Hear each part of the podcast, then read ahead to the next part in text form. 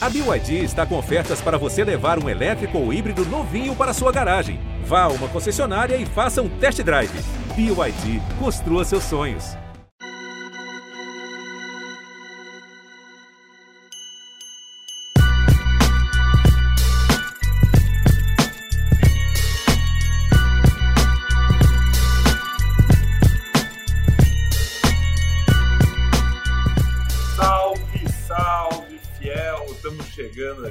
Mais um podcast, mais um episódio do GE Corinthians. Hoje, nessa segunda-feira, dia 13 de março, também ao vivo no site, no GE, no YouTube, no TikTok, em tudo que é canto, você vê nosso rosto bonito aqui, todo mundo bem trajado. Eu sou Pedro Suaide, estou nessa com Ana Canhedo, Marcelo Braga, Careca Betaglia, Bruno Crassucci. Estamos em peso, elenco completo para falar da eliminação do Corinthians no Campeonato Paulista. Depois de nove anos, o Corinthians volta a ficar antes da semifinal, é eliminado antes de chegar na semifinal. Foram oito semifinais seguidas do Corinthians. Esse ano ia para nona, caiu nos pênaltis para o Ituano, na Neoquímica Arena. É um jogo que, enfim, levanta vários assuntos, uma eliminação que levanta vários assuntos. E hoje a gente tem tempo, tem calma e já conseguiu respirar um pouquinho, né, careca, para poder falar, absorver uma derrota muito doída, porque há uma semana, quando acabou a fase de grupos do Paulistão, a gente falou aqui nesse podcast sobre esse Corinthians está criando uma casca e pô, pode ser campeão. Tem, um, tem cara de um time que pode bater campeão paulista. E poderia, realmente, né? Futebol é assim. Mas empatou um a um, saiu atrás do Ituano, conseguiu buscar um empate. Teve chances a rodo para virar, poderia ter tido mais, não aproveitou as que teve. Eu, particularmente, não acho que fez um jogo muito ruim, mas foi longe de ser um jogo bom, ainda mais num jogo eliminatório, mata-mata único. E, de novo, nos pênaltis, Corinthians perde uma vaga. É, nesse foi bem emocionante essa disputa ainda, né? Quase todos os jogadores dos dois times batendo. É, e curiosamente, três dos mais veteranos do Corinthians, dos referências do elenco perdendo pênalti: o Fábio Santos, Gil e Fagner. De novo, Fagner perde depois da final da Copa do Brasil. Enfim, isso é um dos assuntos que a gente vai falar. Os pênaltis, outro assunto, porque o, o Pedrinho, que é um atacante, estava lá para no time, estava lá para bater. O Pedrinho, de 17 anos, entrou no fim do jogo, entrou bem e não bateu. E Gil e Fagner, que batem mal o pênalti, né? Bateram na frente dele. Isso é assunto. Roger Guedes falou sobre isso. Fernando Lázaro é assunto. Foi vexame é assunto. O que não falta aqui hoje para a gente é assunto. A gente está ao vivo, como eu falei, já no YouTube, já tem alguns comentários muito legais aqui, o pessoal interagindo com a gente. Rodrigo Godoy falando da cultura da derrota, que é o que preocupa ele no Corinthians, vendo as declarações de presidentes e jogadores, você vê indigna... não vê indignação, mas é só um conformismo e que chama atenção, né? Depois de um jogo como o de ontem, nada acontecer, os jogadores vêm treinar hoje, amanhã ter folga, e ele pergunta: será que vai ter churrasco no CT essa semana? e ainda tem também o Everaldo Paulo aqui já interagindo com a gente também, falando que foi vexame, o treinador errou, mas grande parte da culpa na fase ruim é da diretoria, que está há anos no poder. Enfim, só deixando aqui uma palhinha para vocês de um pouquinho de tudo que a gente vai falar, tem muito mais assunto. Vou começar a chamar o pessoal e acho que não tem como ser diferente. Hoje eu vou começar com o Careca, né? Que é a voz da torcida, é o representante da Fiel aqui no nosso podcast, nossa live no GE. Careca, onde você viu o jogo? Como você se sentiu durante esse jogo? O que mais te irritou nesse jogo? Abre o coração para gente, que o microfone é todo seu. Fala Pedrão, fala Aninha, Braga, Cassucci. É um prazer estar com vocês aqui, fiel torcida. Não é um prazer estar com vocês, mas não para falar do que a gente tem que falar, né? Muitos problemas. Eu assisti o jogo do setor norte, é, atrás do gol onde foram os pênaltis. E acho que o Corinthians foi muito mal. Eu vou discordar já de você.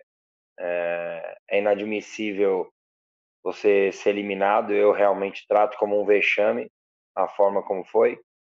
Porque se você finaliza, sei lá, 30, 20 vezes no jogo e o goleiro do adversário é o melhor em campo, é, você vai ficar triste, vai ficar pé da vida com a derrota, com a eliminação, mas existe uma situação de tipo, o Corinthians pressionou tal, cara, não vi isso.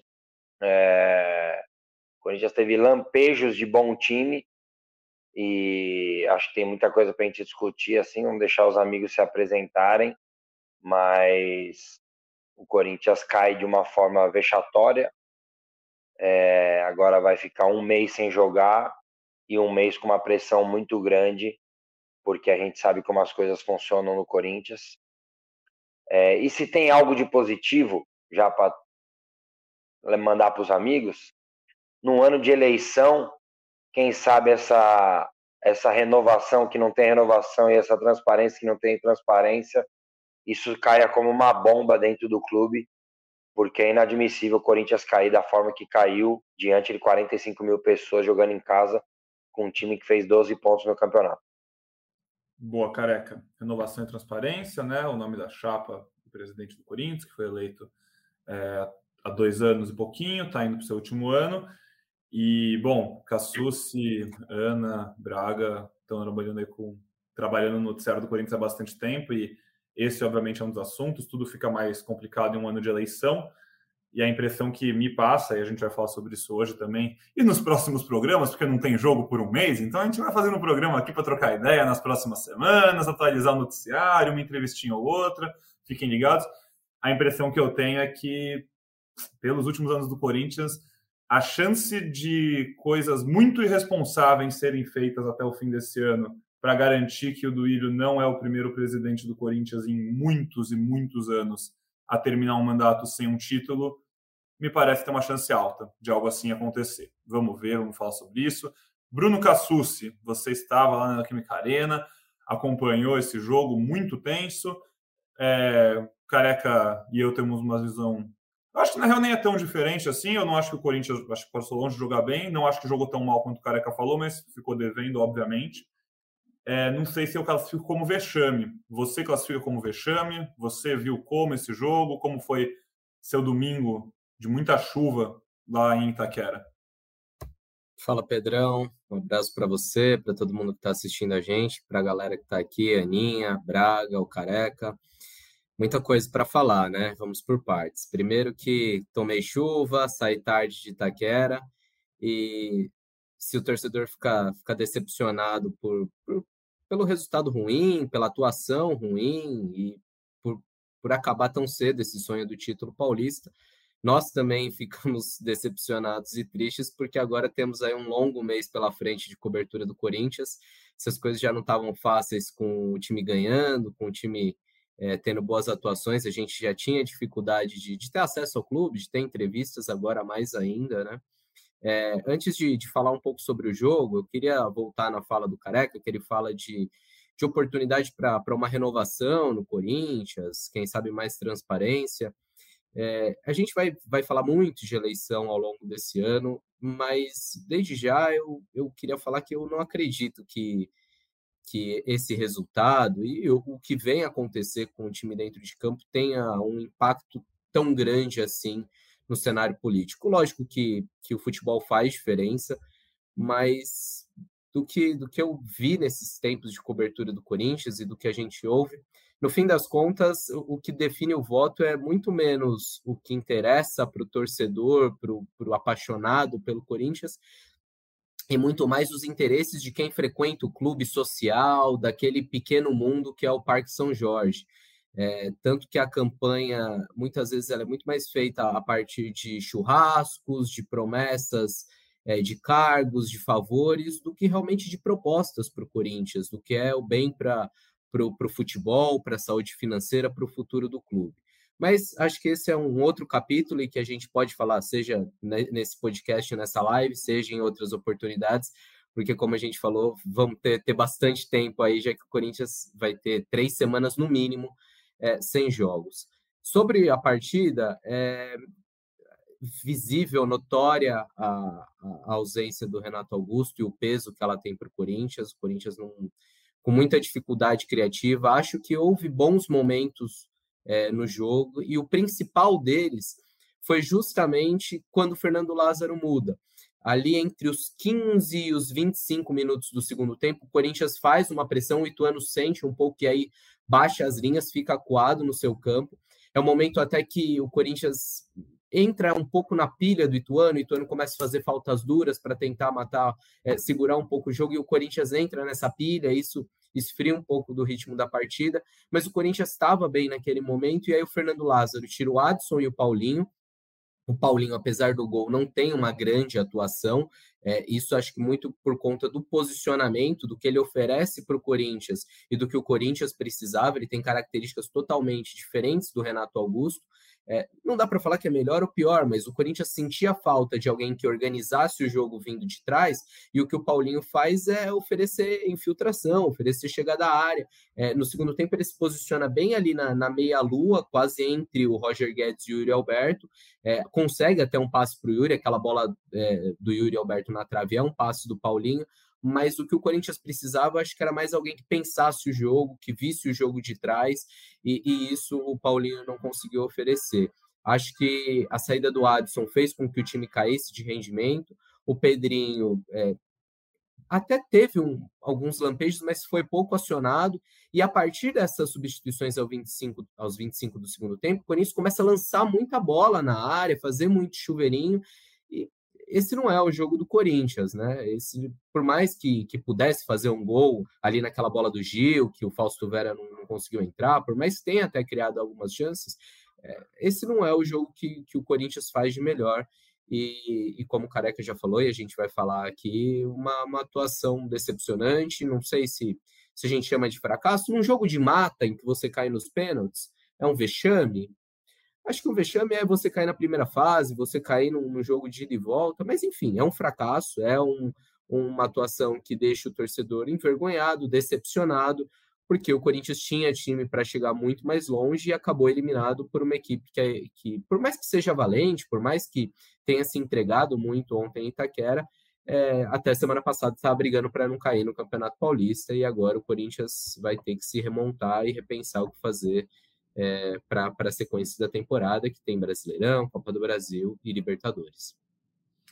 Aninha, o Cassucci falou aqui que as características são diferentes, Paulinho, Renato Augusto, nem obrigatoriamente é melhor ou pior, mas é pior, né? Faz falta.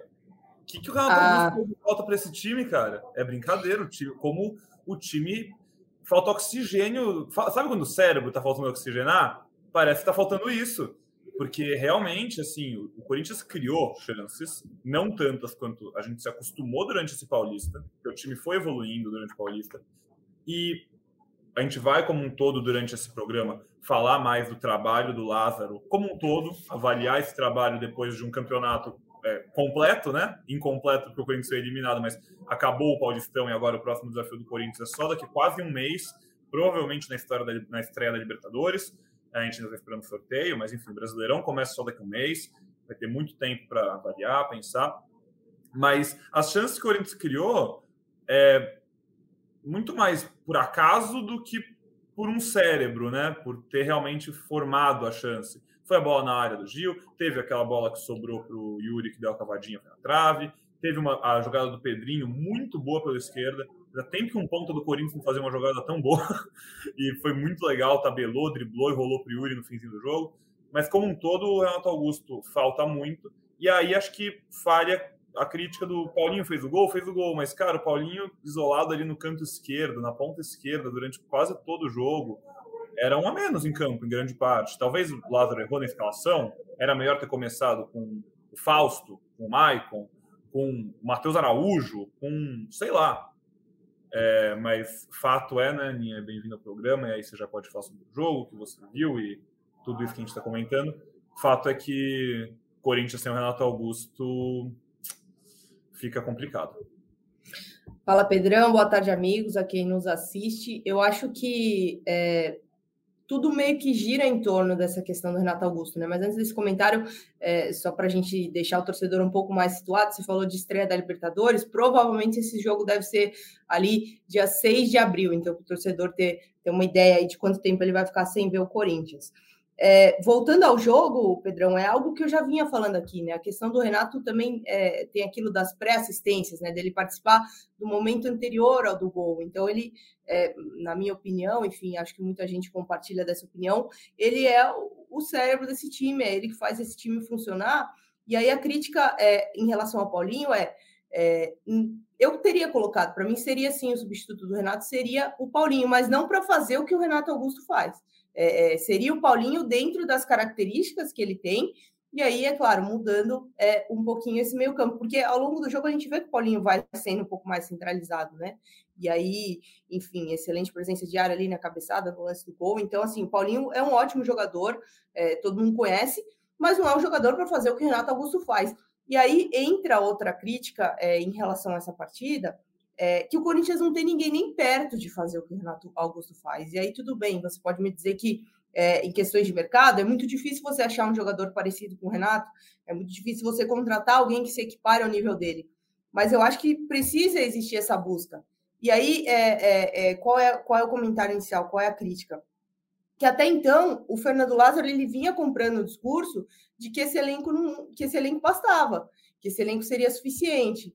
E, e, me parece que não é, e não é porque foi eliminado, mas a gente já, já, Isso já era sabido. O elenco do Corinthians é curto. Se você perde um cara por lesão, uma lesão que teve o Renato, que já tem aí seus mais de 30 anos, enfim, não é fácil essa recuperação. Então, quando você perde, Renato, você perde o cérebro do time, você não consegue repor a altura, você tem uma dificuldade muito grande. E aí você perdeu no primeira, na primeira decisão da temporada. Então, assim, é, eu achava é, é, um pouco, entre aspas, assim, fake esse discurso de que o elenco bastava, de que esse elenco bastava. Não, não bastava. E não é que não bastava para as próximas competições. Ficou claro que não bastava nem para o Campeonato Paulista. E, e, aí eu entendo a questão de, ah, não caiu na primeira fase, é, aí sim teria sido vexatório, né? A gente viu a situação do Santos muito complicada, é, mas eu acho que foi, foi um, um vexame, sim. Eu acho difícil usar uma palavra que não seja essa, porque é, o Corinthians, é, teoricamente, das quartas de final, tinha um adversário mais fácil, né? O Ituano tinha três vitórias em, em 12 jogos. Então, assim, é, é, muito complicado, na minha opinião, foi, foi sim um vexame, foi um vacilo muito grande que não poderia ter acontecido e ficou claro, e aí já começou uma pequena mudança, uma mudança sutil no discurso do Lázaro, de ah, é, as necessidades estão sendo avaliadas, estamos vendo e tal, mas ficou claro que esse elenco não basta, que esse elenco é curto e que o Corinthians, para sustentar uma Copa do Brasil, para sustentar uma Libertadores, um Brasileirão com a necessidade de ir bem, até para se classificar na Copa do Brasil, né? Enfim, a gente explica isso no GE, é um pouco complexo essa, essa, essa nova lógica de classificação, mas fato é que o Corinthians precisa de reforços e, e, e começa a temporada num vacilo é, muito, muito, muito, muito grande. Eu sei é... que o é. Braga precisa ser apresentado e que tem muita gente falando antes disso, mas, é, gente, para ganhar do Ituano, ok, o Renato Augusto faz falta, e a gente já falou em vários podcasts, mas para ganhar do Ituano dá para ganhar sem, ainda mais quando você olha para o banco, você tem Maicon, você tem Fausto Vera, você tem o próprio Matheus que tinha feito um bom jogo contra o Santo André. É um elenco curto e a gente já falou, bateu nessa tecla dezenas de vezes mas dava para buscar soluções aí para ganhar desse, desse time, né? Enfim, desculpa pular a minha vez aí, vai lá, Braga. Perfeito, Susi. É, Braga, te botar no papo então também. É, o que para mim fica claro, independentemente do Renato Augusto ou não nesse caso, é a questão de que mais um ano o Corinthians começa com planejamento muito mal feito. A gente viu isso ano passado, na história toda do Silvinho, falou muito aqui, né? Ele ficou três jogos na temporada, saiu, depois chega o Vitor Pereira, tem o tempo sem o técnico, e a gente. E, e, o time usando a força máxima o Paulistão inteiro. No passado, o William, Paulistão todo jogou, o Renato Augusto, a galera toda jogando, e isso estourou o elenco depois no ano. E esse ano, de novo, a gente viu muitas poucas alternativas. Se o Renato Augusto, obviamente, é insubstituível, beleza mas que testes foram feitos durante esse Paulista para ver quem poderia jogar quando o Renato Augusto não jogasse? E pior, né, acho... que a gente sabe que precisa de contratação. As duas contratações para a temporada foram o Romero e o Bidu. O Romero, que é um atacante, não entra em campo e não tinha que entrar, só para deixar claro, porque o Paulistão dele foi horrível quando ele entrou. Mas o único cara que você contrata para o ano, que é um atacante que chega para teoricamente para ajudar o elenco, nem entra em campo com cinco alterações num jogo eliminatório que você precisa fazer um gol. Então acho que de novo é um pecado de preparação, de planejamento, e o Corinthians recomeça o planejamento do ano de novo agora, né, Braga? Bem-vindo. Fala, amigos, tudo bem? É, assim, o Renato Augusto é o craque do time, mas ele é um jogador de 35 anos que no ano passado já ficou um longo período sem jogar. ficou dois meses sem jogar no momento de definição do Corinthians, né? Volta ali na reta final da Copa do Brasil e foi super importante. É o craque do time, é o diferente, mas você já devia iniciar a temporada falando, cara, pode ser que o Renato não jogue alguns jogos, o que, que a gente vai fazer? Pô, acharam o Juliano como segundo volante, um cara mais atrás, legal, mas vamos procurar o que a gente vai fazer se o, se o Renato não jogar numa decisão? É o Paulinho, é, o Paulinho foi testado o campeonato inteiro da forma como ele jogou, né? Mais adiantado, mais à frente, mas voltando de lesão era a melhor opção. E aí acharam o Matheus Araújo no outro jogo. Porque ele não entrou, ele tinha feito um bom jogo, poderia ter substituído o, o, o Paulinho naquele momento ali. Acho que o Michael entrou muito mal de novo. O Michael não tem conseguido jogar né, nessa temporada. É, sobre o planejamento, é isso que você falou. Assim, são dois reforços que o Corinthians foi buscar. É, a atuação no mercado do Corinthians foi, foi bizarra, foi tosca, né? Assim, existe um, um departamento para buscar reforços, para monitorar o mercado, e aí trouxeram o Romero, que já tinha saído embaixo do Corinthians e não fez grandes aparições nos últimos anos. E o Bidu, que é um jogador que, para mim, mostra a falha na formação do Corinthians, na base. Você não tem um lateral esquerdo jovem para subir para ser reserva e você trabalhar era o Reginaldo, que não serviu, era o Lucas Pires, que foi quase de graça para o Santos. Tem uma falha no processo aí que o Corinthians foi buscar peças no mercado para ser banco que não serviram. É, acho que a diretoria assumiu, assumiu o risco assim de uma eliminação, né? Você atua mal no mercado, você coloca um técnico que não é tão gabaritado, mas que vinha fazendo um trabalho honesto ali no Paulistão, mas a diretoria tem que entender que as críticas hoje nela são justas. A diretoria assumiu o risco de, de de passar pelo que está passando, né? O Corinthians não estar entre os quatro melhores do estado, é, do, do, estado de São Paulo, é vexatório. Essa eliminação é um vexame. Então, acho que o Corinthians precisa realmente refletir, mudar a, a cabeça de que, ah, não, o elenco é bom, tem os meninos. Tá, mas e aí? Se for para decisão, não vai pôr os meninos para bater pênalti. Foi o que aconteceu ontem. Então, é, é, é esse elenco, para o Paulistão, para mim, dava para chegar mais longe, dava para ir na semifinal para Brasileirão, para Libertadores, não dá. Então é, é, momento da diretoria trabalhar, pensar. E uma coisa que eu li na, na análise do Cassus, que até me chamou a atenção: são 24 dias sem jogos. O Lázaro vai chegar na estreia da Libertadores pressionado. Se ele perder na estreia da Libertadores, a corda vai dar uma apertadinha. E aí você perdeu 24 dias? Você perdeu uma preparação? É, não acho que tem que demitir, não acho, mas eu acho que realmente há um, um risco de você jogar a temporada no lixo. Assim, é, se o Corinthians começar mal a Libertadores, eu duvido que o Lázaro vai, vai ficar pro resto do ano. E aí. E aí o técnico novo vai ter duas semanas cheias de treino até o fim da temporada, né? Porque vão ser três campeonatos espremidos de abril até novembro, dezembro e, e acabou, não tem treino. E agora o Corinthians vai ter um período. Eu tenho uma pré-temporada nova. Se o Lázaro quiser, ele leva o time para Atibaia, fica duas semanas no hotel lá, fecha tudo, pré-temporada do zero. Tem, um, tem três semanas, cara, é bastante tempo. E eu concordo total com você, entra muito pressionado na próxima fase.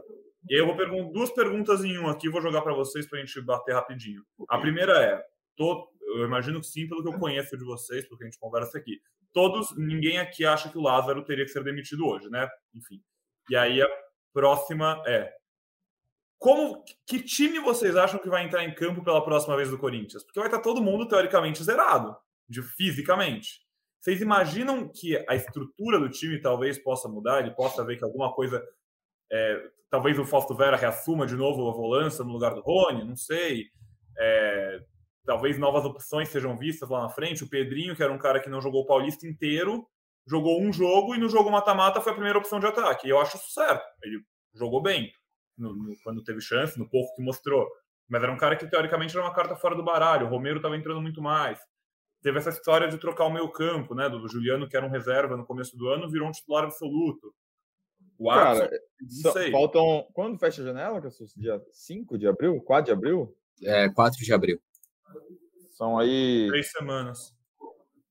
Três semanas. É, não deve chegar muita gente, né? Não sei se vai Chega mudar muita coisa. Chega, vai chegar o Barleta, né? Só. Barleta. A princípio, só. A princípio, o Corinthians não está negociando com ninguém. Além do Barleta que está 99,9% fechado. Está fechado. É, tava esperando acabar o Paulistão, né? Porque o Corinthians é. acabou agora. Então... Deve fazer exame só, né? Só fazer Exato. exames e já assina. Ser apresentado. Mas a, a, expectativa, assim, né? O contrário da expectativa, né? É que hum, dificilmente vai ter, vai, ter, vai ter mais alguém, assim. Cara, é, eu vi todos vocês falando aí, e a gente tem um gancho de tanta coisa, né, cara? Eu sabia que bem na parte da Aninha ia rolar o Renato Dependência. É, e acho que realmente o Corinthians é dependente, como o Renato faria falta para qualquer time do Brasil. Eu falei isso no meu vídeo do Voz da Torcida. Mas o Corinthians teve uma semana para se preparar para esse jogo. E mesmo sem o Renato, é inadmissível ter levado esse jogo para os pênaltis. É, não gostei da entrada do Paulinho, até acho que ele fez um jogo aceitável ali, é, principalmente quando no segundo tempo ele fica onde ele. Eu só consigo ver o Paulinho hoje em uma função: se aproximando do centroavante ali, sendo mais uma peça para o zagueiro se preocupar em mais um cara entrando na área. Foi assim que saiu o gol, foi assim que ele deu um ótimo passe para a cavada do Yuri Alberto na trave. É um ele... terceiro volante ali, né, careca? Uma, uma é, quase, é, é, quase que um meia, mas no momento que você está pressionando. O Paulinho não é a bola, né? É quase um falso 9, né? Porque não é falso 9. Antes. Não, é. não é. Esse Paulinho não vai existir. Ontem o Paulinho seria mais importante para um segundo tempo do Corinthians uma precisando massa. fazer um gol. Uma bola, porque Como... começaram a cruzar a bola na área, né? Cara, porque... Exatamente, exatamente. Tipo, para mim tinha que jogar o Matheus. É bem claro, assim, as características são mais parecidas. Claro, não de é, celebrar como o Renato, não vai ter a bola longa, mas ele é um cara que roda mais a bola ali, ele, vai, ele colocaria o Roger Guedes mais no jogo, então para mim foi um erro, e eu não vou ser hipócrita aqui e falar, ah, ele fez o gol, vai passar batido e pronto, beleza, acertou na escalação. Para mim errou, é, e o principal, demorou muito para mexer. Não pode acabar o primeiro tempo horroroso como foi ontem, precisando ganhar o jogo e demorar 20 minutos para mexer, principalmente no esquema o Ituano fechava o, a entrada da área. O Corinthians tem, insistiu, insistiu, insistiu em jogar por esse funil. Entrou uma ou duas bolas. Quando o Pedro entrou e abriu o time, pô, isso é beabá, gente. Isso é beabá. Um time que está fechado, o que, que você tem que fazer? Alargar o campo. O Corinthians não alargou o campo. O Corinthians alargou quando o Pedro entrou, com 20 e poucos minutos de jogo, cara. Então, assim, é... o Corinthians foi muito mal no primeiro tempo, mas muito mal muito mal. Achou um a um. É, logo ali na jogada, o cruzamento. Teve uma jogada um pouco antes ali, a bola na trave do Atson. Mas o primeiro tempo do Corinthians foi fraco, fraco, fraco. O Corinthians não o conseguiu Ituano, pressionar. O Ituano achou o gol também, né? Mas já vinha sim, pressionando, né? já tinha criado outras chances. Achou o gol, mas também estava à vontade. É, o Fábio Santos vai esperar até que horas para diminuir o cara? Vai desacreditar do chute do cara? Tipo, um jogo tenebroso do Fábio ontem, tenebroso. E daí entra um outro gancho que acho que foi o Cassus que falou, do Bidu. Tipo, você não vai contratar ninguém. Aí você contrata dois caras que eles nem entram, que eles não serviram de nada. Qual que é o planejamento disso? Três substituições ontem. Você falou, eles nem entram. É, o, o, o Corinthians tinha direito a cinco, foi só três substituições evidenciando que o técnico não confia tanto no banco. Além do Romero, o Romero podia ter. Banco, né? o, o, Romero podia ter entrado, inclusive, a gente pensando ali na reta final, num, num eventual lugar do Fagner ali, ou sei lá, enfim, entrado, né? Para bater pênalti. Olha, o Fagner completamente sem confiança, a, a é. relação do Lázaro com o elenco é boa. Então, assim, eu acho que isso poderia ter sido conversado. Se for para os pênaltis, você vai bater, Fagner? Ah, cara, hum. o último. Não sei. o Gil, o próprio Gil, o próprio Gil, pô. O jogo, tá, o jogo tá indo pros pênaltis. Coloca um atacante para bater o pênalti, pô. Só que assim, só que eu acho, só que eu acho que é o menor dos problemas, vezes, de verdade, a situação do pênalti. Lembra que eu falei pra, no podcast aqui, quando o Corinthians começou a falar sobre o Romero? Eu falei, nós precisamos de alguém que defende ou que ataca? Ah, nós precisamos de alguém que ataca. Então não é o Romero, cara. Ontem foi provado isso. O Corinthians está empatando em casa com o Ituano e o cara nem entrou. Tipo, contratou ele para quê então? A hora que tá ganhando, colocar um cara para ser auxiliar de lateral? Essa é a intenção de contratar o Romero? E ainda a gente viu falando, ah, mas ele veio pro lugar do Mosquito. O lugar do Mosquito? Um cara que tem velocidade de ataque com um cara que não ataca. Só que assim, aí é planejamento de diretoria que foi horrorosa. Horrorosa. O jogo, vamos falar do jogo. Cara, essa do funil é absurdo, cara. O Ituano fechando os espaços por dentro o Corinthians demorou 70 minutos para fazer uma substituição de posicionamento. Porque mesmo sem trocar jogador, você pode abrir o Watson lá. O Watson, quantas vezes o Watson jogou aberto, gente? Porra, muda o jeito de jogar. O Ituano Vocês sentiram, Cassus que estava lá no jogo, você sentiu que o Ituano ficou. Ah, caramba, eu tô sufocado aqui pelo Corinthians? Em nenhum momento. Em nenhum momento. Teve um momento do segundo tempo, careca, até a substituição. Ali era o momento que o Corinthians estava empurrando os caras para trás e Parecia começou a que criar. o gol ia sair, cara. Teve a chance do Yuri, o chute do Ó. Juliano.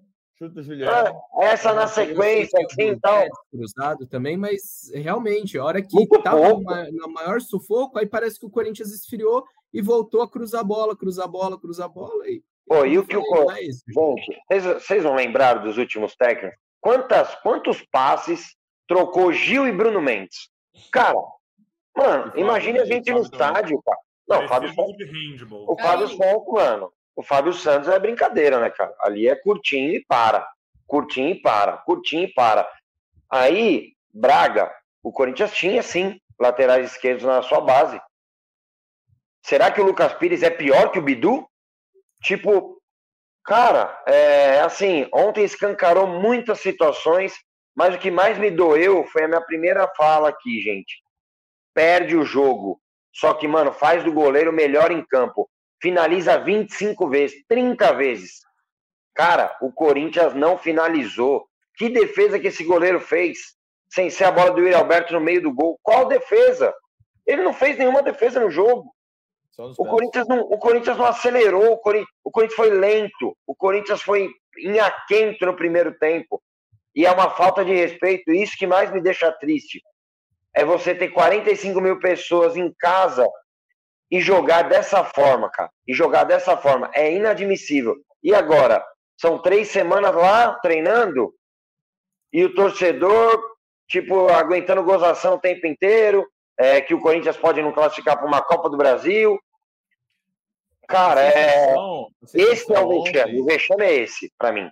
Não é perder ou ganhar, é não se, é não se expor, é não mostrar para a torcida que o Corinthians está querendo, que o Corinthians Careca. pressionou. Isso que machuca. Lá em 2021, eu lembro muito bem de um episódio, não lembro contra quem foi o jogo, mas você falou uma parada que me marcou muito. Eu lembro que foi até o título do podcast, era vontade até no sei o que você vai Corinthians, falar. Não se negocia. vontade não se negocia. Era alguma coisa assim, vontade é tesão por ganhar o jogo, por jogar. Isso não se negocia. Não se negocia, cara. Não se negocia no Corinthians. Isso não tem conversa.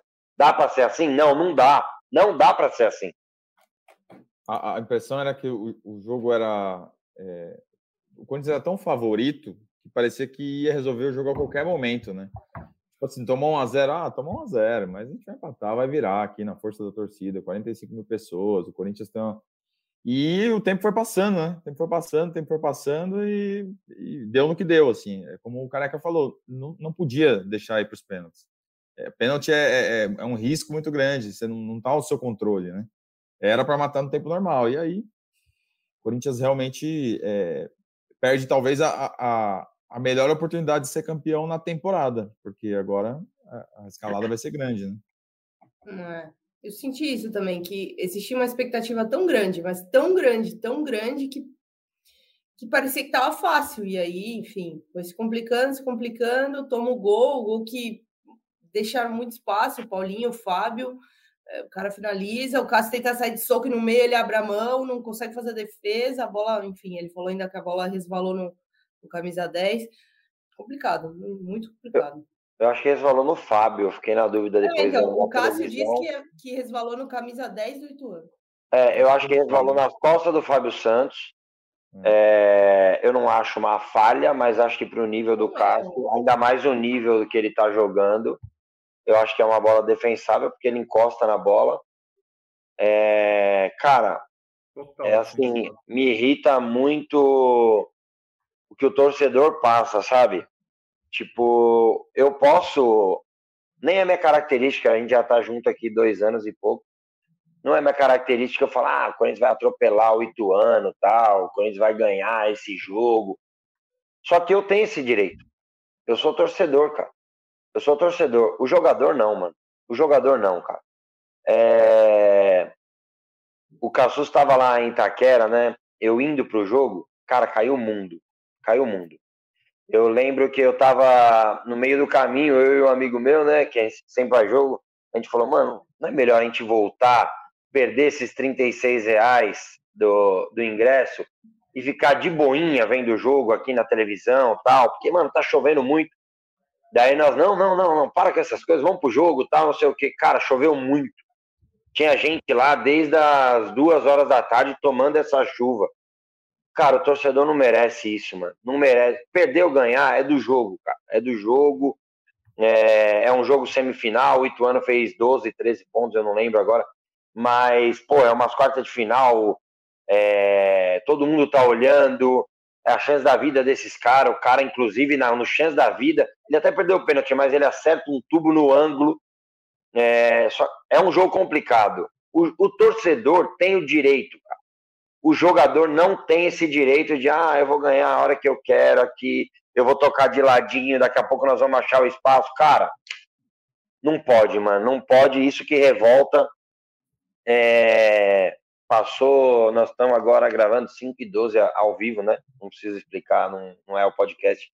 Cara, 24 horas do jogo, eu tento me acalmar, mas é difícil, cara. É difícil, porque. Assim, careca. Desse jeito não pode perder. Não foi uma coisa de, ah, o time entrou entrou relaxado. Acho que foi muito mais uma coisa de não conseguir, não saber como furar aquele bloqueio. Lógico, a gente está acostumado a ver o Corinthians em Itaquera muito mais propositivo, muito mais ligado nos jogos. Começa aquele, aquele pressão. O Guedes até falou disso na, na zona mista depois, que o Corinthians tem aqueles 10 minutos de loucura em Itaquera, sabe? Que vai para cima e inflama o estádio. E pelo contrário, né? ontem foi uma coisa dos 15 primeiros minutos serem, serem mais do Ituano. É, o Cássio fez até um milagre num lance que depois foi marcado impedimento. O Ituano teve mais chances no começo do jogo do que o Corinthians. Mas é, eu acho que a crítica não é tanto de ah, faltou vontade, faltou entrega, faltou uh, ferramentas, faltou saber como furar aquele bloqueio do Ituano. O Corinthians tinha a bola e não sabia o que fazer com ela. Acho que isso é preocupante. Então, Cassius, na verdade, não sei se eu passei isso de tipo só esse foi o problema. Não, não acho que foi só esse o problema. É, acho que passou por isso também. O Corinthians tocou muito de lado. O Corinthians foi pouco agressivo. O Corinthians foi lento. É, e daí passa. Por... O primeiro tempo foi muito em aquento mesmo. O primeiro tempo foi. O segundo, o Corinthians até tenta tal. Eu acho que o Corinthians teve dois escanteios no segundo tempo. Dois escanteios para um time que precisa ganhar em casa com 40 mil pessoas, com 70% de posse de bola. Será que não faltou chegar mais no fundo? Por quê? Porque o Corinthians centralizou muito e daí entra no que você falou da ideia. Só que o Corinthians teve uma semana para se preparar sem o Renato. O Corinthians sabia que não tinha o Renato desde a terça-feira, quando ele se reapresentou. Desde Cara, sábado. será que não... Desde sábado, desde a saída do. É, não, não. É, é Ninguém que, ia botar o Renato. Dizer... Não, Ninguém ia botar o Renato dizer, qualquer dorzinha, entendeu? No jogo. O que eu quero Renato... dizer é que, é que desde que quando começou a treinar. Porque quando você começa. Você sabe que o Renato não vai jogar. Só que quando você testa uma formação e você.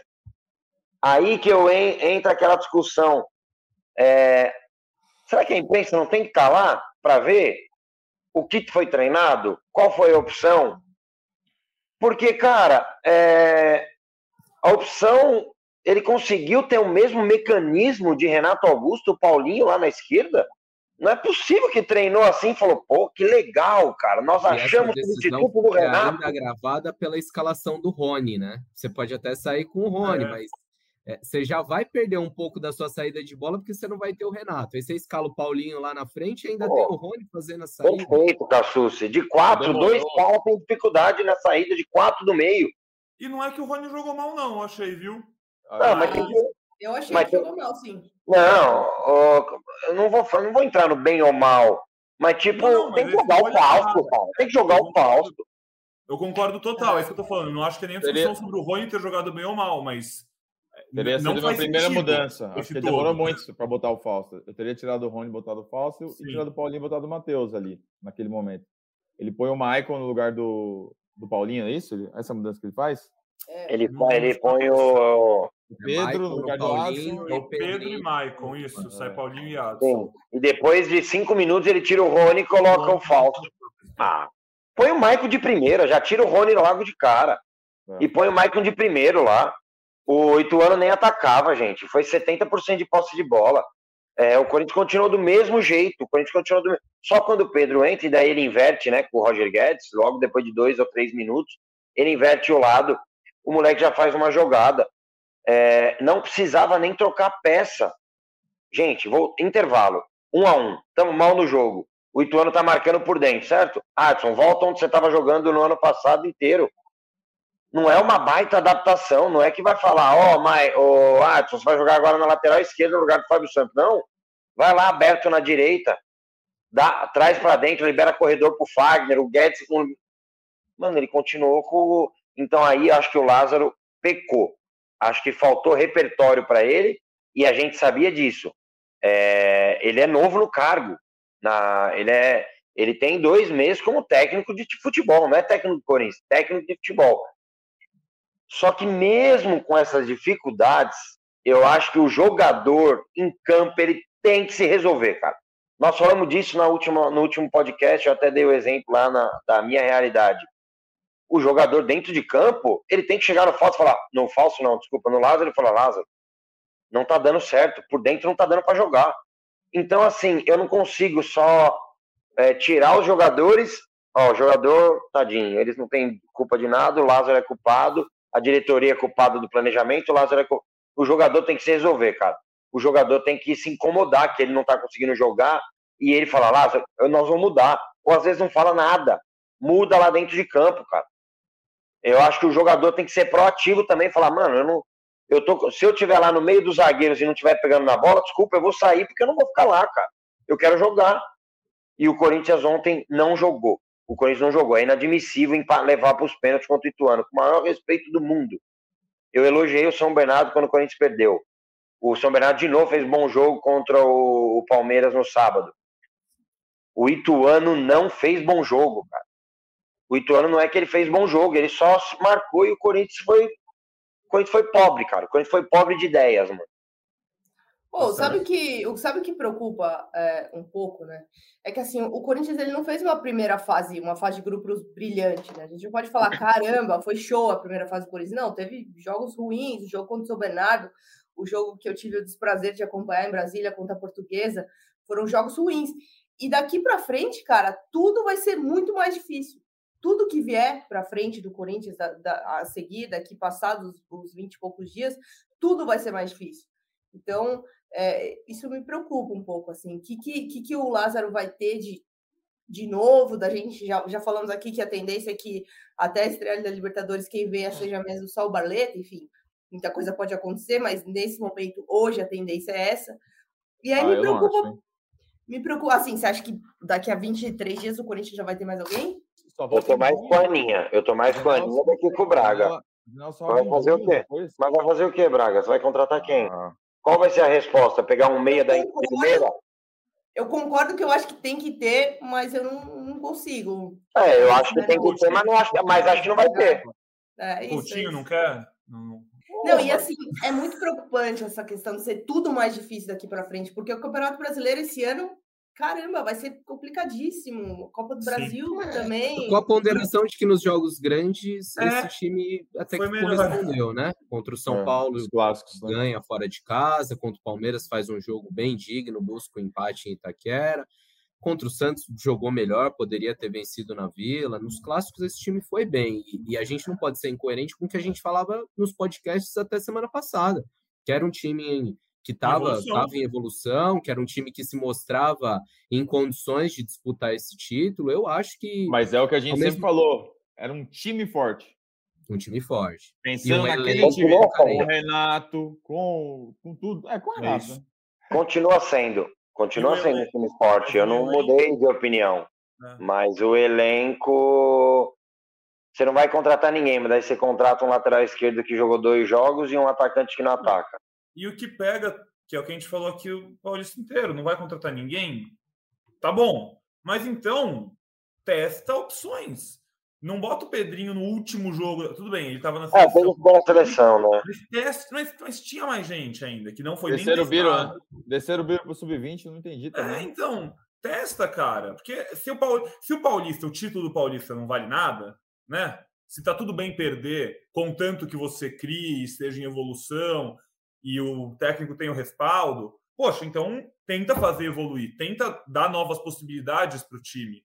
É, eu gostei que vocês começaram a falar sobre isso e eu queria virar essa chavinha rapidinho aqui. A gente falou muito de campo, E eu acho que é legal agora a gente falar um pouquinho sobre Lázaro, que a gente já falou muito, mas não especificamente só, e diretoria. E aí vou voltar porque eu falei lá no começo, quando acho que eu chamei o Braga, e acho que isso dita muito do que vai ser essas próximas três semanas e o segundo semestre também. É, eles não são bobos, eles sabem que esse time, esse elenco, esse elenco não chega como favorito e, e, dificilmente candidato forte a algum dos três títulos. É um time que é um elenco que tem capacidade de surpreender, o time, principalmente titular, é bom, pode chegar longe, como chegou numa final da Copa do Brasil no passado, mas não é a regra, não é o mais provável. O Corinthians já está na sua maior seca de títulos desde o começo dos anos 90. É, esse pode ser o quinto ano completo do Corinthians sem título. E o Duílio, como eu falei, pode se tornar o primeiro presidente em.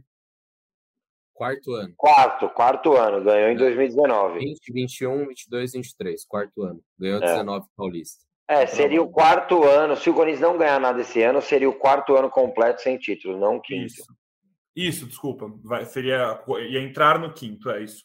E é a maior seca desde o começo dos anos 90. No passado a gente falou sobre isso. O Duílio, se termina essa gestão sem ser campeão, ia ser o primeiro presidente do Corinthians em muito, muito, muito tempo a não ter um título. Pelo que o Corinthians fez desde que o Duílio assumiu como presidente, com as contratações fortes vindo no meio do ano, né, pelas parcerias milagrosas, até a história da Taunsa, que está muito mal contada, no Paulinho, e, enfim, outros negociações que foram muito em volta de jogadores sem clube, que vieram de graça, Renato Augusto, Roger Guedes, Juliano, gastou dinheiro só com Fausto Vera, enfim, trocas para pegar o Yuri Alberto, entregando todo um monte de coisa do futuro do clube, e beleza, o Yuri também é futuro, mas a gente viu esse como um, é um padrão. São três anos de, de mandato, nos dois que já estiveram o ano completo, aconteceu isso. No meio do ano, o Corinthians foi atrás. Eu não me surpreenderia do Corinthians cometer pequenas loucuras para fazer esse time ter mais chance de ser campeão. O que pode ser horrível para o futuro do clube, que é o que aconteceu já várias vezes. Eu tenho receio disso acontecer. Eu brinquei do Coutinho, não sei, eu não sei nada de informação, não estou aqui especulando nada. Mas eu não duvido que voltem a fazer uma proposta para o Coutinho e querer pagar mais para ele para chegar um cara que teoricamente vai fazer o time ser campeão. Não duvido nem um pouco que algo assim aconteça com o Coutinho ou com qualquer outro nome. Queria ouvir de vocês um pouco. O que vocês imaginam desse fim agora? É, eu acho que precisa ter um equilíbrio, Pedrão, entre montar um time competitivo, que é o que, no fim das contas, traz gente para o fiel torcedor, enche a arena, dá bilheteria, traz patrocinador, e a inteligência de, de você equacionar suas contas com, com uma observação bem importante, que é, esse ano o Corinthians começa a pagar a arena. Nos últimos anos, o Corinthians vinha com uma carência, vinha em negociação com a Caixa, não precisou fazer pagamento. Esse ano, paga e não paga pouco, não. Semana passada a gente deu uma matéria e muita gente ficou com dúvida: nossa, mas esse é o valor que vai pagar só nessa prestação ou o valor o ano inteiro? E é só nessa prestação que o Corinthians vai pagar quase 25 milhões. Tem gente que está falando: ah, mas que conta é essa? A conta é simples. O Corinthians tem uma dívida de mais de 600 milhões e hoje a gente tem uma taxa de juros no país de 13,75%. Uma conta de padaria com os juros atual, se você incidir sobre essa dívida do Corinthians, dá quase 85 milhões por ano, só de juros. Só de juros. Se o Corinthians só pagar os juros, que é o que vai acontecer esse ano, com essa taxa atual, dá 85 milhões. Isso a gente está falando da dívida da Arena. A gente ainda lembra que o clube, que o Corinthians, tem uma dívida de um bilhão, quase um bilhão, em cima dessa dívida em si de juros. Então, o Corinthians tem uma situação financeira extremamente difícil por mais que tenha estabilizado a dívida, por mais que tenha fechado os dois últimos anos com as contas no azul, a situação financeira é muito difícil e esse ano com o agravante de que você começa a pagar a arena. Então é preciso achar esse equilíbrio entre montar um time competitivo e não, não desandar de vez as contas do clube. Ô, ô, ô Cassucci, uma coisa, é, por exemplo, se quando tivesse o Vitor Pereira hoje, se tivesse renovado aquele contrato, seria uma comissão técnica muito cara, né? Em três meses o Corinthians teria pago um, um valor altíssimo para manutenção do Vitor Pereira nesse ano. O Lázaro foi uma, solu uma solução barata. A diretoria em nenhum momento falou, ah, a gente apostou no Lázaro porque é barato. Eles sempre disseram, não, é nossa escolha, é o cara que a gente apostou, a gente acredita no trabalho, ele tem uma trajetória, papapá. Vocês acham que passou pelo lado financeiro a manutenção do Lázaro, a escolha do Lázaro nesse ano? Opa, eu com certeza. Eu acho que é uma questão, uma junção de coisas, né? Você tem um profissional que está ali há bastante tempo, profissional que você já conhece, e aí entra uma coisa, é, é, isso, é, informação, que o Duílio preza muito, que é a questão de relacionamento com o grupo, é, a questão do treinador ter bom relacionamento com o grupo, isso o Lázaro já tinha. Somado a isso, o fato de ser um profissional muito, muito, muito, muito, muito mais barato. Eu acho que é, o Corinthians fala muito de oportunidade de mercado, e, e, entendo que viu isso no Lázaro também, né? O discurso é muito de que é um cara que conhece, um cara que sabe de futebol, entende de tática, tinha esse bom relacionamento e poderia dar, dar conta do recado. Acho que o trabalho é bom, mas acho que foi, foi um, uma aposta nesse sentido, né? Não tem como a gente falar que não foi uma aposta, né? Quando você traz um cara que, por mais que ele tenha uma história toda construída ali, ali dentro do clube, mas que nunca tinha sido treinador de fato, é, só aqueles dois períodos como interino, é uma aposta, é uma aposta. Enfim, acho que é, é muito do que o Cassus falou, não dá para a gente é, desfalar o que vinha sendo feito, mas é, o trabalho estava sendo feito, enfim, era bom, mas a, a primeira é, decisão que ele teve é, acabou falhando, né? E é justo ter virado piada, vocês acham? Porque o Corinthians é eliminado o que vira é o Lázaro, né? Ah, tem bom ambiente, ah, o técnico ar-condicionado, ah, é, é, virou uma piada entre o torcedor, né? Uma ironia, assim, de quem, de quem é contra essa escolha da diretoria. Bateram muito nessa tecla, né? Na Mas verdade... aí você está pagando o preço também do, do contrário. O Corinthians passou é. as últimas três, quatro semanas falando do Vitor Pereira, que o Vitor Pereira era isso, que o Vitor Pereira era aquilo, que o grupo. Você foi, foi municiando seus adversários, e principalmente os flamenguistas, para nesse momento virem com um contragolpe. Eu acho que, que é do jogo, é, mas numa análise racional, é, acho que, que a, a, culpa por essa eliminação não pode cair só no Lázaro. Acho que a brincadeira do ambiente aí é total dentro do torcedor, é da gozação do jogo. Mas quando a gente vai, vai falar de uma forma séria e analisar esse desempenho do Corinthians é, no campeonato até aqui, principalmente nesse jogo contra o Tuano, não pode ficar só nas contas do técnico embora é, ele tenha tido esses erros que a gente já comentou aqui no, na nossa live, no nosso podcast. Ah, eu estou totalmente alinhado com a Aninha e com o Cassucci. É, acho que a parte financeira, com certeza, foi uma das questões em efetivar o Lázaro. Além de não ter um nome, o Dorival ainda não tinha caído, né, do, no Flamengo lá, não tem um nome que, ó, oh, pega esse cara tal. Eu acho que qualquer técnico seria uma incógnita alguns teriam um tamanho maior, umas costas mais largas, podemos dizer assim. É, só que, como o Cassucci disse, é, não dá para a gente mudar o que a gente falou na semana passada. Acho que ele fez parte da, dessa derrota né, ontem. É, só que acho que é um futebol que a gente tem visto evolução. Acho que ontem passou pela dificuldade mesmo de, não, de ainda não ter passado na carreira é, e, e acho que ele ficou limitado ontem de mudar o esquema ou mudar algum jogador antes, né? Eu já teria voltado no intervalo com, essa, com alguma troca, mesmo que fosse uma troca de posicionamento mais o falso no lugar do Rony. Eu já teria feito essa troca. É, e acho que ele está inserido junto com o grupo. Não dá para só colocar na conta dele e agora essa piadinha que realmente faz parte mas acho que o torcedor corintiano é, ele rema contra o próprio time quando ele entra também nessa piadinha e coloca isso como se fosse ah, agora que perdeu, cadê os amiguinhos dele? É, cadê o churrasco? Cadê a conversa aí na beira do campo? Cara, acho que isso é querer se aproveitar muito da situação. E desculpa, a gente aqui, por característica, a gente não tem isso, de 8 ou 80. Eu acho que é o ideal é a gente analisar num, num macro é, e não só focar numa derrota que é dolorida, óbvia que é, só que você acha que tem que tirar é, algo de produtivo nisso e acho que o Corinthians está sim num processo de evolução. Para mim, o Lázaro não tem nem que balançar, mas entendo que a pressão no Corinthians nesses 25 dias vai ser grande, porque o melhor do futebol é quando você perde no domingo e já tem a quarta-feira para recuperar. E quando você não tem isso, acaba sendo muito dolorido.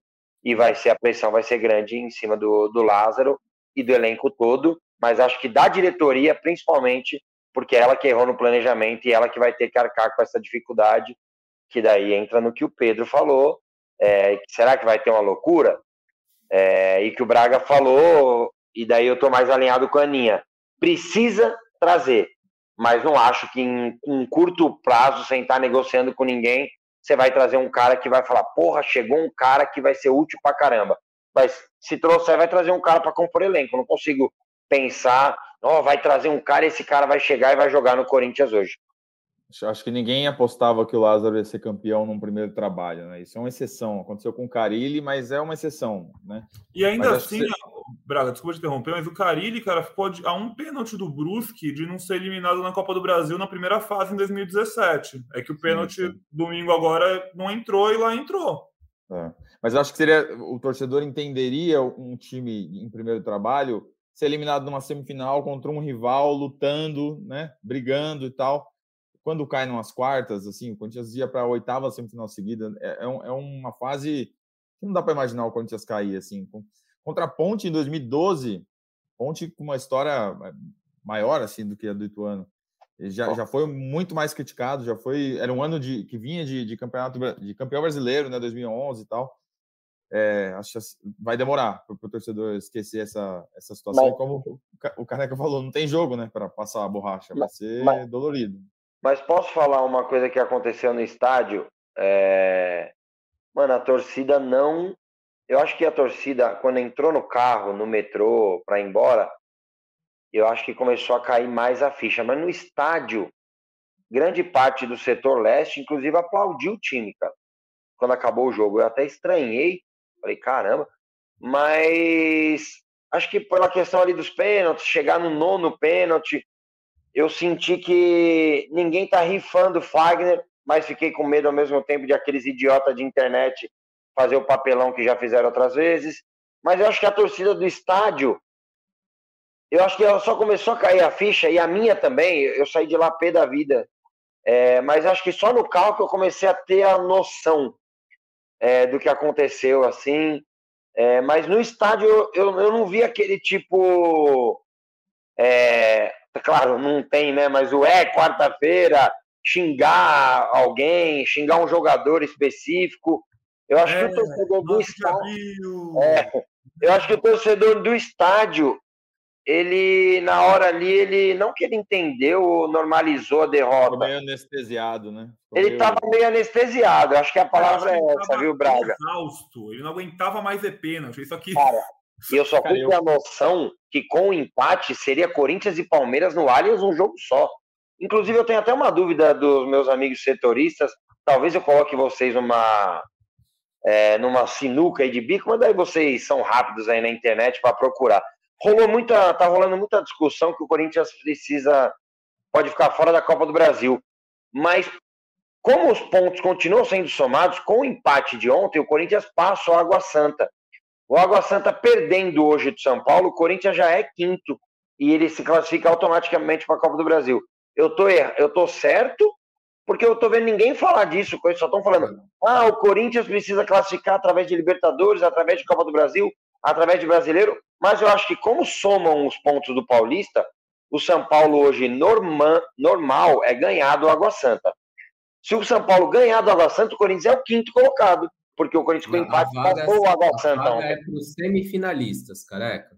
Não são os cinco? Eu vi que são cinco quinto, primeiros. Depende do que o Palmeiras vai ganhar esse ano. O quinta, a quinta vaga é o campeão da Copa Paulista, é isso? Ah, essa que era a minha dúvida. Porque o Corinthians, ele acaba, ele acaba, por exemplo, se o Água Santa perder hoje, o Corinthians é o quinto colocado do campeonato. Até o São Paulo, se o Água Santa ganha do São Paulo. Não, mas o Corinthians não passou o São Paulo. O Corinthians não passou o São Paulo, o Corinthians só passou o Água Santa. Na verdade, para arredondar, são, são quatro vagas para os semifinalistas, uma quinta vaga para o quinto colocado geral e o campeão da Copa Paulista. A questão é que o Corinthians hoje é o sétimo da classificação geral classificação geral só da primeira fase? Porque quem está na frente do. Ah, porque o São Bernardo, Palmeiras, São Paulo e Bragantino, mas o Água Santa não, não. Itu... Ah, é... mas o Ituano é que não sou. Isso que é a minha dúvida. O Ituano termina na frente, porque o Ituano tá termina na frente porque os pontos não entram, né? Sim. Entendi, boa, boa. É, eu fiquei com essa dúvida. Para entender certinho oh. essas contas da Copa do Brasil, nossa audiência pode entrar lá no g.globo barra Corinthians, né, meninos? E a Aninha aqui. É, o jeito mais fácil de, de, de ir para a Copa do Brasil do ano que vem é pegar uma vaga na Libertadores. Ou torcer por, por Palmeiras pegar. Que torcer por Palmeiras pegar, não, mas. Palmeiras vai pegar, né? É, você vai vão pegar, vai sobrar lá. Ah, é, vai sobrar. E assim, ou, oh, mais vexame do que não ir para a Copa do Brasil é esse Corinthians ficar na segunda parte da tabela do Brasileirão. Tem tanta vaga para Libertadores é. entre os 10 primeiros, galera. Tipo, não tem ah, condição. Tem que ficar fazendo conta para a Copa do Brasil. É Exatamente. É não, é que, é, que, é que o que está gerando de. Inclusive, tem uma matéria né, no, no Globo.com falando sobre isso. Sim é... levanta dúvida. foi a dúvida. É, gera dúvida mesmo. Mas assim, gente, Corinthians... sofre, sofre eliminação hoje, deixa para sofrer a, é. a, Copa do Brasil em janeiro de 24. Se não ficar entre os 10 ou 9 primeiros do Brasileirão desse ano, nem merece para a Copa do Brasil mesmo, pelo amor de Deus. É passar vexame de novo ano que vem. Tá doido. Ô, ô Pedrão, é... posso dar só uma informação? O, o Corinthians começou a discutir hoje é, a possibilidade de fazer um amistoso na arena nos próximos dias aí, né? Serão três fins de semana sem jogo. Então, ainda bem incipiente, começaram a, a, ver a viabilidade, tem que falar ainda com o departamento de futebol, ver quais são os planos do Alessandro, do Roberto, do Lázaro, porque nesse ano só fizeram jogo treino lá, escondidinho no CT, né? Mas para o Corinthians seria interessante fazer um jogo para ter um pouco de renda, né? São 24 dias sem jogo, pode ser 30, se a Libertadores começar com um jogo fora de casa é muito tempo sem dinheiro, sem fazer é, renda nessa, nessa arena que tem um custo, né? De vida. Sem jogo já tem um custo lá. É. Então. E a bilheteria de ontem do Careca, das melhores não, Braga. Como é que é? é. Vai, Cassus. Eu, eu, ia, eu ia falar da bilheteria de ontem, porque assim, o, a gente teve 43 mil ingressos esgotados antecipadamente. Só que o que entrou para o Corinthians foi muito pouco, porque além de você ter todos os gastos da operação do estádio, com funcionário, com equipamento que você contrata, isso tudo já, já gera um custo de mais de um milhão. É, nas quartas do Paulista, você precisa dividir a renda com outro clube, com o clube visitante. No regulamento da federação, como é jogo único, os clubes são obrigados a dividir igualmente a renda. Então, o Corinthians levou mais de 43 mil pessoas para o estádio e vai ficar com menos de 25% da renda bruta, vai entrar mais ou menos 580 mil para o Corinthians. Meu Deus. É aquele ditado. Pago Júnior Moraes. Tudo que é ruim sempre pode piorar. A gente está encaminhando aqui o nosso podcast live para a reta final, já estamos com uma hora de programa. É, enfim, falamos de muita coisa aqui. Antes da gente ir embora, enfim, a gente, como eu já falei, a gente vai voltando nos próximos semanas, com convidados, com atualizações de mercado. Não tem lá, jogo, não tem jogo. Com conversas. A gente pode abrir uma live aqui falar que a gente cada um cozinhou essa semana, passar umas Legal. receitas. Legal, bacana. Sei lá, trocação de é, Vamos pôr a Mariazinha aqui. Não, Mariazinha sério. Precisa me ajudar, precisa rolar umas coisas, um entrevistador. É. Como diz o William Bigode, o que resta agora é orar, né? E essa É, porque vão ser 25 dias. Ô, careca, você jogava Street Fighter, Mortal Kombat, vai ser 25 dias aqui, ó, lá no videogame, só, só segurando o soco. Que aí, não, quando não. voltar a jogar não. por ruim, ele vai vir com toda a força do mundo, viu? Pedrão, deixa eu me ajudar, cara. Pedrão, hoje tem Corinthians, cara. Hoje tem Corinthians hoje feminino. Tem Corinthians. Corinthians e Grêmio, Grêmio às 20 né? horas. Farei esse tempo real para o GE. Inclusive, estou aqui na redação da Globo para isso. Então, Muito tem bom, Corinthians sim. Dá para assistir sim. lá no Sport TV e esse Corinthians normalmente isso. dá um pouquinho menos de dor de cabeça e um pouquinho mais de alegria do que o masculino. É. E ó, tô vendo aqui a tabela. Se vencer, pode pegar liderança, hein? É, 3, 3. Tem dois jogos, duas vitórias, 20 gols feitos, nenhum gol sofrido. É, se vencer, vira líder. Vamos nessa então, hein? Todo mundo lá no Sport TV apoiando as Brabo hoje à noite. É... Antes da gente encerrar aqui, pênaltis. Vocês teriam feito alguma coisa diferente? A gente falou de substituir o Fagner. Acabou é o jogo. Isso. É aquele time. Vocês acham que alguém, o Pedrinho ter sido blindado, um atacante que bate melhor do que o Fagner, eu imagino, e que o Gil, porque bater pior é um pouco difícil. É... Esses caras deveriam ter batido? É papum porque a gente tem que encerrar aqui. O que, que você acha que tinha que ter sido feito? Alguma coisa diferente? Estratégia diferente? Bota o Fagner depois do Cássio, bota o Tinha que ter sido feito. Tinha que ter sido feito um Acertado gol. os pênaltis, feito gol É. no tempo regulamentar. É mais fácil. É, a minha opinião é essa. Acho que agora é mais fácil falar, mas é isso aí. O- É não levar para os pênaltis. É, ali Porque na ordem fazer, né? Abriu com o melhor batedor que é o Fábio Santos e É. ele perdeu. Ele perdeu, né? É isso. Exato. Não, ali não. Assim, eu. O o- Cássio, o ainda, o Cássio ainda botou o Corinthians no jogo, né? O problema são os 90 minutos, para mim. O pênalti, é, acho que assim, a situação do Fagner é. Aí não é escolha. Poderia rolar, tá? Ó, Fagner, qualquer coisa eu te tiro, mas também, imagine, vai colocar o Giovani ou o Romero é, faltando um minuto. A gente falou aqui e tal, mas eu acho que é mais falar agora, é mais simples assim. É, O que eu acho do Fagner é que se você tá sem confiança, cara, vai dar um pau, firma um canto e bate lá. Se o goleiro pegar, parabéns, mano. Mérito dele e tal. Não dá para um cara que tá sem confiança ir andando com a bola daquele jeito lá e recuar a bola pro goleiro. Se tá sem confiança, fecha o olho e dá um pau. Mira a cara do goleiro e dá um pau e fala, vai, fica aí que você vai pegar, igual do Cássio. É, que o cara deu, porra, não tem como pegar, pô. Você pega na cara dele e ele entra na bola, com a bola. Eu acho que o erro é aí. Ele pegava o queixo. Fora isso, cara, fora isso, o problema é chegar nos pênaltis, né?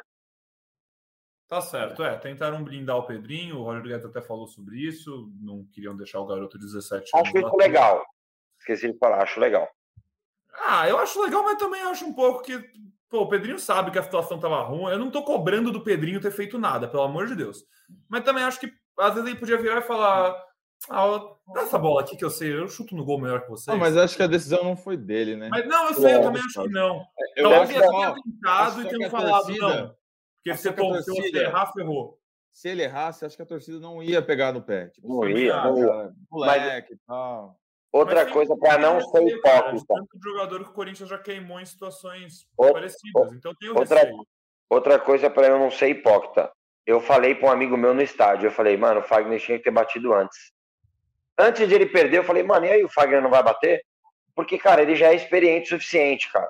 É, o jogo lá foi dolorido e tal, mas, mano, tem que pegar a bola. Não precisa ser os cinco, porque tinham cinco melhores que ele para bater, e daí acho que é qualidade mesmo. É, mas não dá para esperar chegar ao oitavo pro Fagner bater. O Fagner tem 10 anos de clube, cara. Vai lá e bate, ó, bate o pênalti, mas bate sério, né, cara? Isso. É, que é isso aí, mas antes, no, antes de ele chegar a vez dele, eu falei, vamos, Fagner. Falei para amigo meu, ele tem que bater, porra. É, mas o problema são os 90 minutos e, gente, arruma a pauta aí, live, podcast, me chama para qualquer coisa. É, o é de casa também, quiser me chamar, preciso trabalhar. Tá certo, pessoal. Minha mãe cozinha melhor que eu. Nos vemos, amigos, em breve. Coisa de A 20 gente vai voltar e é o que é isso. A gente vai ter um monte de programa aí nas próximas semanas que a gente vai ficar falando desse jogo de novo. Então tá tudo bem. A gente tem muito assunto para falar e não, obviamente não dava para falar tudo agora, porque esse jogo gera muita pauta. A gente realmente precisa encerrar aqui o programa e a live, porque o pessoal tem mais coisa para fazer. A gente está aqui atrapalhando o trabalho de todo mundo. Só agradecer, só agradecer, só agradecer a galera que mandou mensagem. A gente acabou não conseguindo ler tantas, porque hoje o papo estava quente, mas fiquem com a gente aí. As próximas lives a gente vai. vai Não, audiência nota mil, né, Braga? O tempo inteiro com bastante gente aqui vendo a gente, acompanhando a gente, fazendo esse programa junto com a gente. E a gente vai. E a gente vai interagindo com vocês, interajam com a gente lá no Twitter. O podcast daqui a pouquinho está no ar. Se seu amigo não pôde ouvir, daqui a pouquinho pega o link lá no G Underline Timão e compartilha com Um eles. abraço para Paula. Ferro, Paula Ferro e Amanda Paiva, que vão trabalhar bastante agora. Valeu! Valeu, Tchau, galera. pessoal. Valeu. Obrigado.